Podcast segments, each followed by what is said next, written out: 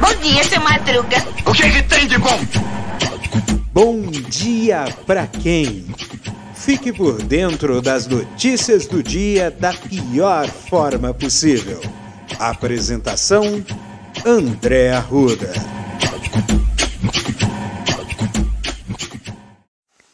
E aí, meu povo? E aí, minha pórvora? Sou eu, André Arruda, e este é mais um Bom Dia! Pra quem? Espero que não seja para você que é corintiano, porque o Corinthians fez uma vergonha sem tamanho na Bolívia, nem vou comentar, mas você já deve estar sabendo. Muito bem, meus queridos amigos, mais um dia, chegamos à metade, ah, estamos cruzando o cabo da boa esperança da semana. E que semana, hein? O escândalo do busão. O governo reduziu o preço dos ônibus no pregão, que seria ontem, um pregão eletrônico, mas o TCU já suspendeu. Então a suspeita foi de sobrepeso, eh, sobrepreço em aquisição de 3.850 veículos escolares pelo MEC. Escândalo não falta. Porque a gente sabe que o Brasil, para evoluir, precisa ter investimento em educação. E uma boa parte do orçamento federal é dedicado à educação e o Fundeb é considerado o maior fundo público de investimento público, um dos maiores do país, um dos maiores fundos públicos. É uma grana violenta na casa de trilhões de reais. trilhões? Mas só sei que são centenas de bilhões de reais. É muito dinheiro. E por ser muito dinheiro, tem gente que acha que é muito fácil desviar e roubar.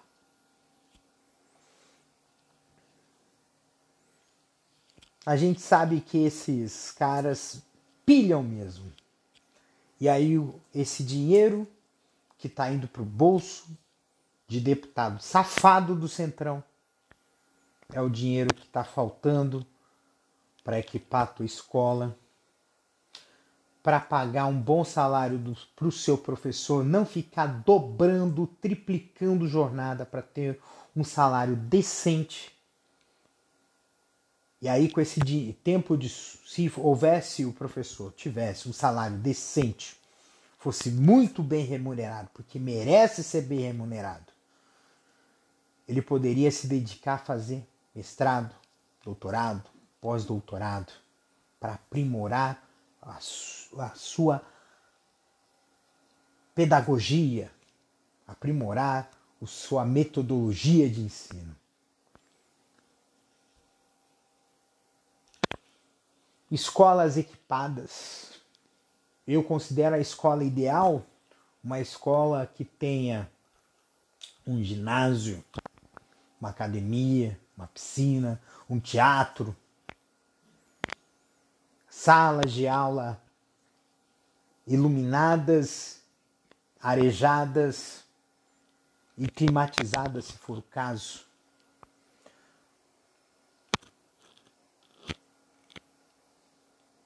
Quadros de lousa branca, recursos didáticos, telão, data show em todas as salas. Uma ampla biblioteca. E alunos estudando em período integral. Em todas as escolas. De todo o Brasil. E educação pública, gratuita, de qualidade. Isso iria tirar o Brasil da escuridão do desenvolvimento. Mas não. Porque para alguns desse país, alguns sujos desse país, é muito prudente ter pessoas o mínimo de educados possíveis. O mínimo de entendimento possível do seu mundo, do seu universo. Porque é isso que eles querem. Pessoas sem entendimento do seu universo acabam sendo escravos. Acabam sendo escravizadas, exploradas, ludibriadas e sem poder. Porque o poder que elas têm, elas entregam de bandeja a quem os oprime. E é esse o pensamento que a gente precisa ter em relação à educação. E escândalos como esse dos ônibus superfaturados, escândalos da troca dos pastores pedindo propina a prefeitos para receberem verbas do Fundeb.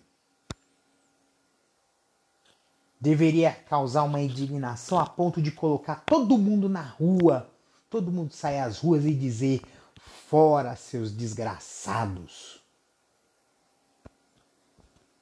Mas não.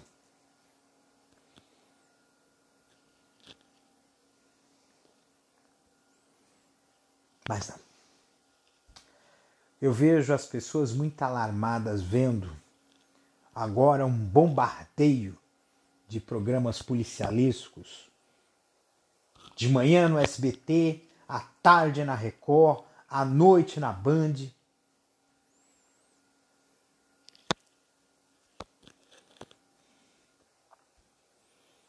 Você acha que esses programas policialescos, eles também não têm essa função de causar a letargia, de instigar em nós a banalização do mal? Por isso que eu não assisto esses safados. Para mim são fascistas e pulhas.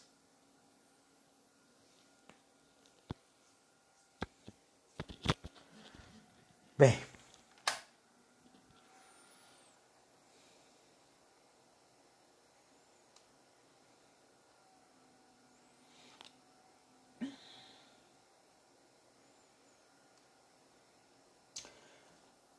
A Covid no Brasil.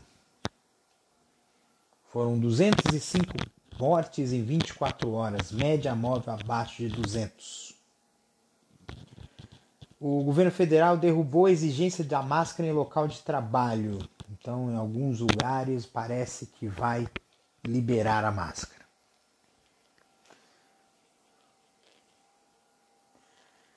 É...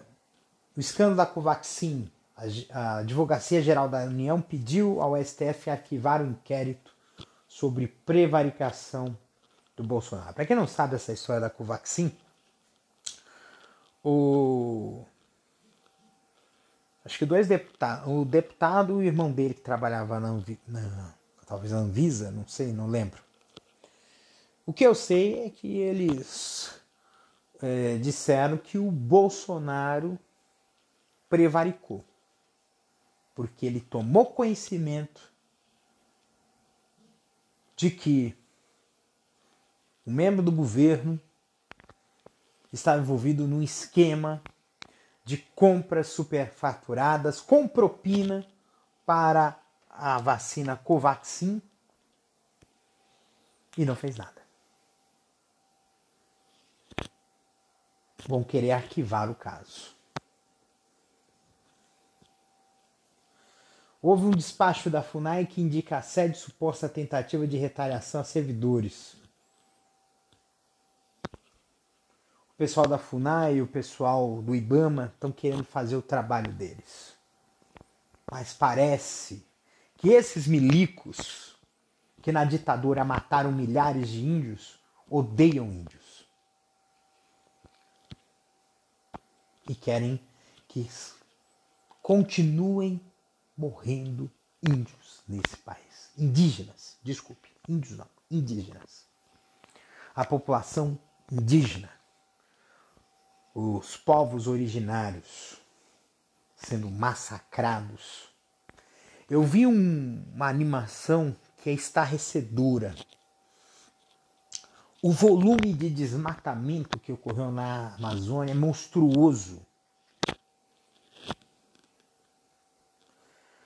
E isso muitas vezes está por ação e omissão desse governo. Aí vai ter gente aqui que veio encher o meu saco ontem ontem dizer que tudo é culpa do Bolsonaro. Ele é o presidente desse país, ele é responsável. Está acontecendo um desmatamento na Amazônia. O que que ele fala? Ele fala que precisa o agronegócio continuar. Que precisa garantir a comida na mesa. É mentira deslavada.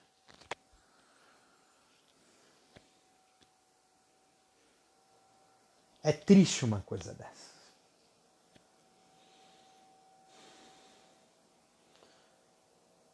O com o pedido de boné dos, do pessoal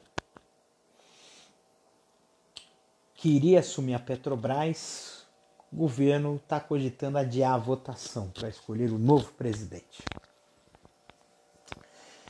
E em novo flerte golpista, o Bolsonaro afirmou que generais têm a tropa, a tropa nas mãos.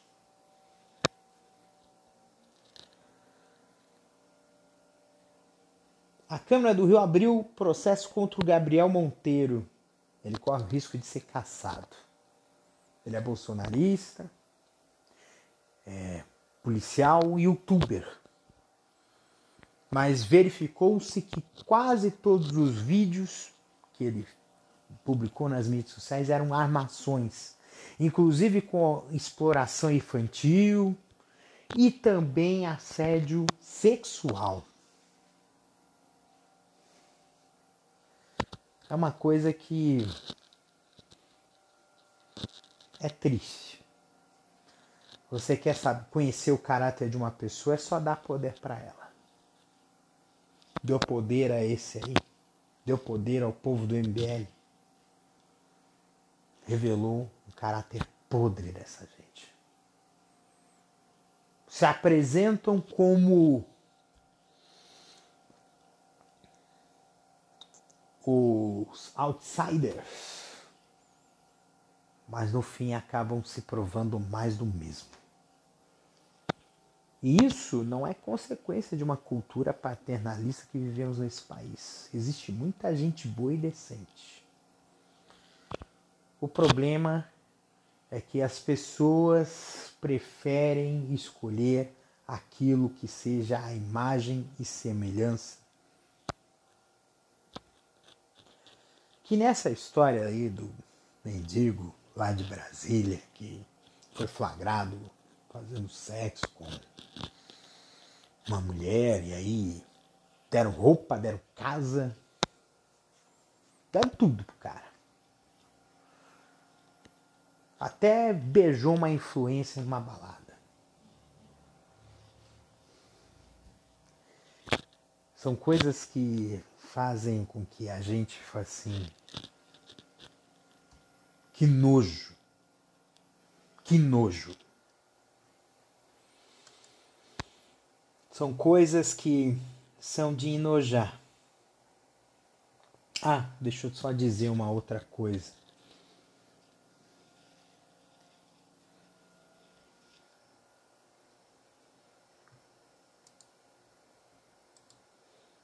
Duas coisas, uma coisa boa e uma ruim.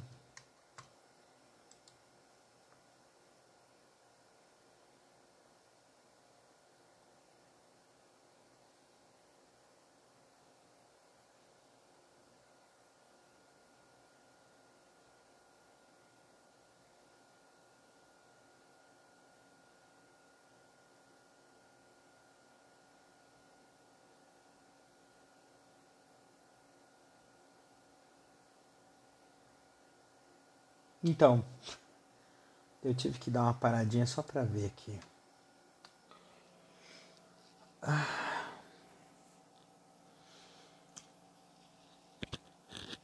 A primeira é uma notícia ruim, mas que pode ser revertida. O Bolsonaro vetou a lei Paulo Gustavo. É uma lei que iria gerar o, um crédito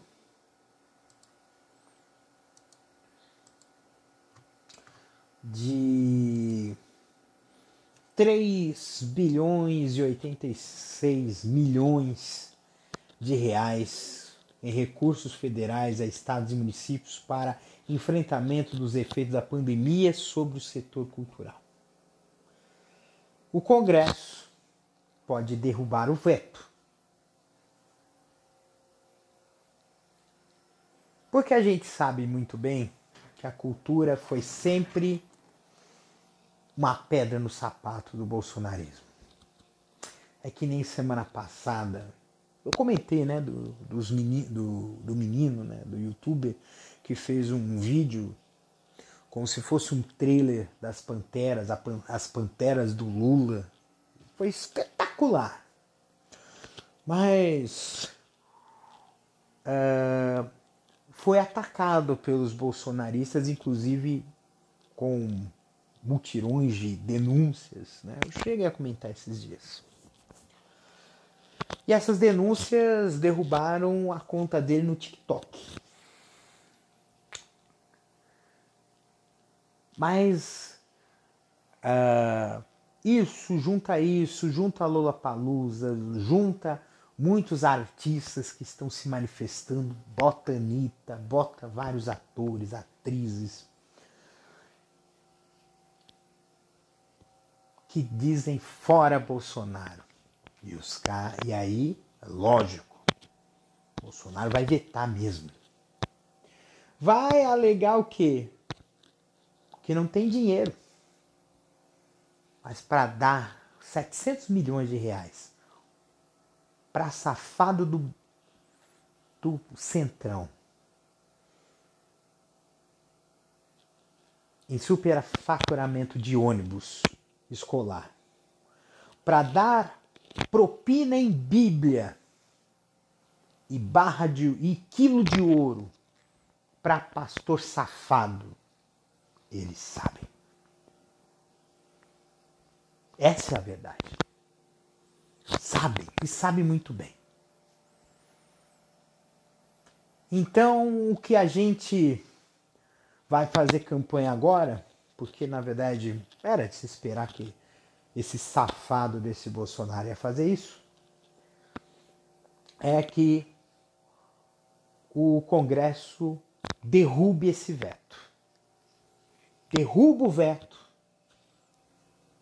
porque o setor cultural do Brasil foi um dos primeiros a parar e vai levar anos para se recuperar anos. Porque teve muito lugar de casa de show, é,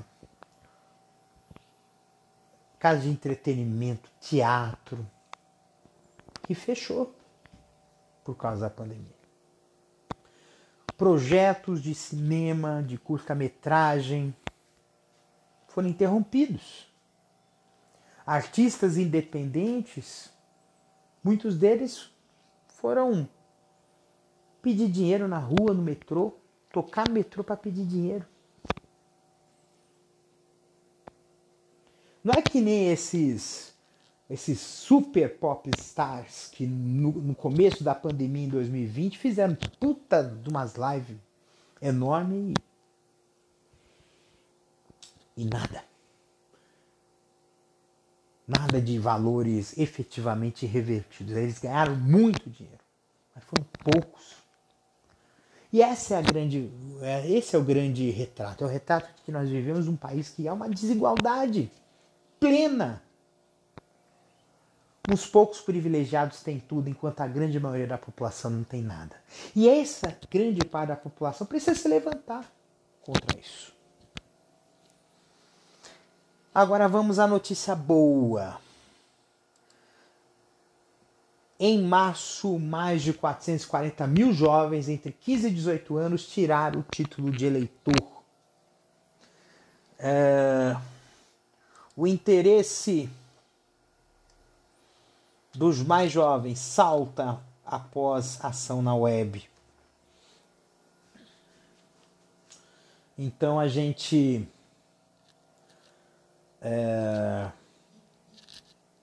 tem que continuar a campanha, né?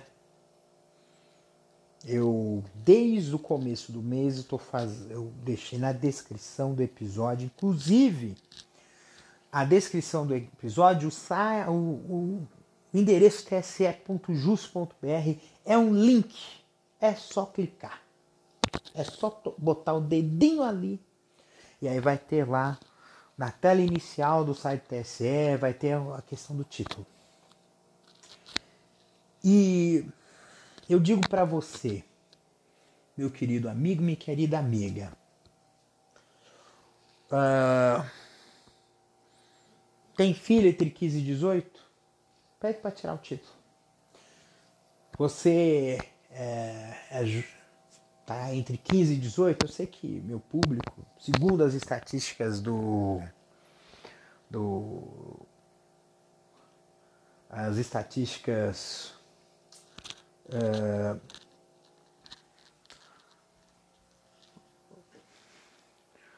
do nossa, eu tô ficando do Spotify. Segundo as estatísticas do Spotify, meu público é bem mais velho. Apesar que são poucas pessoas que me ouvem. Mas é, tira o título. Vamos tirar o título para tirar esse verme e todo o câncer que o envolve.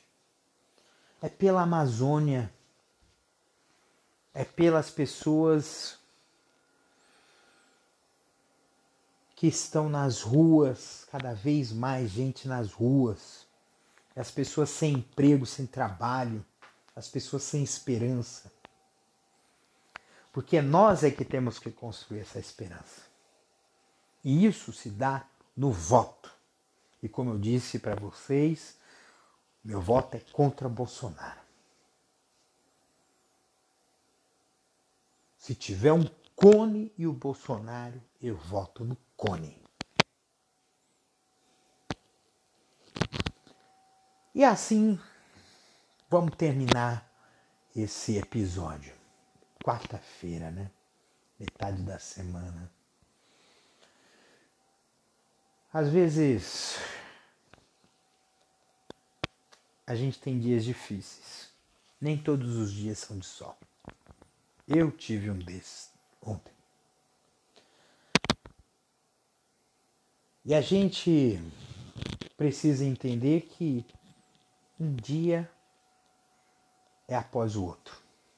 A gente precisa ter fé. A gente precisa acreditar que o amanhã será melhor que hoje e acreditar tentando.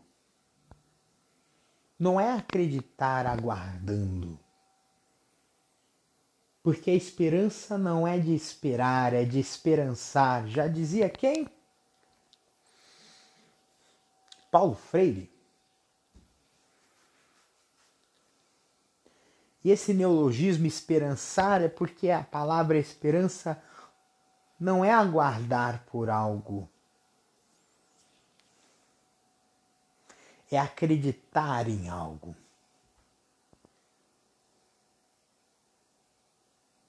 Porque a gente está à espera de uma dádiva, mas a gente sabe que é possível construir essa dádiva, que é possível construir um amanhã melhor, que é possível construir uma vida melhor, que é possível construir algo que nos transforma. E assim, eu fico até tocado. Porque eu sei que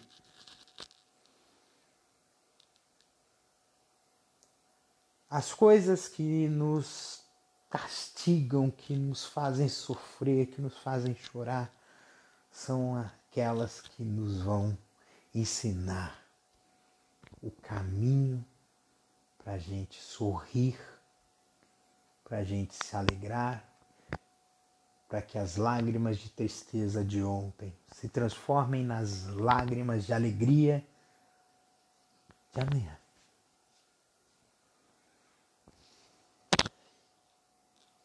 Que a sua quarta-feira seja assim, de esperançar. Um beijo no seu coração, se cuida e até quinta.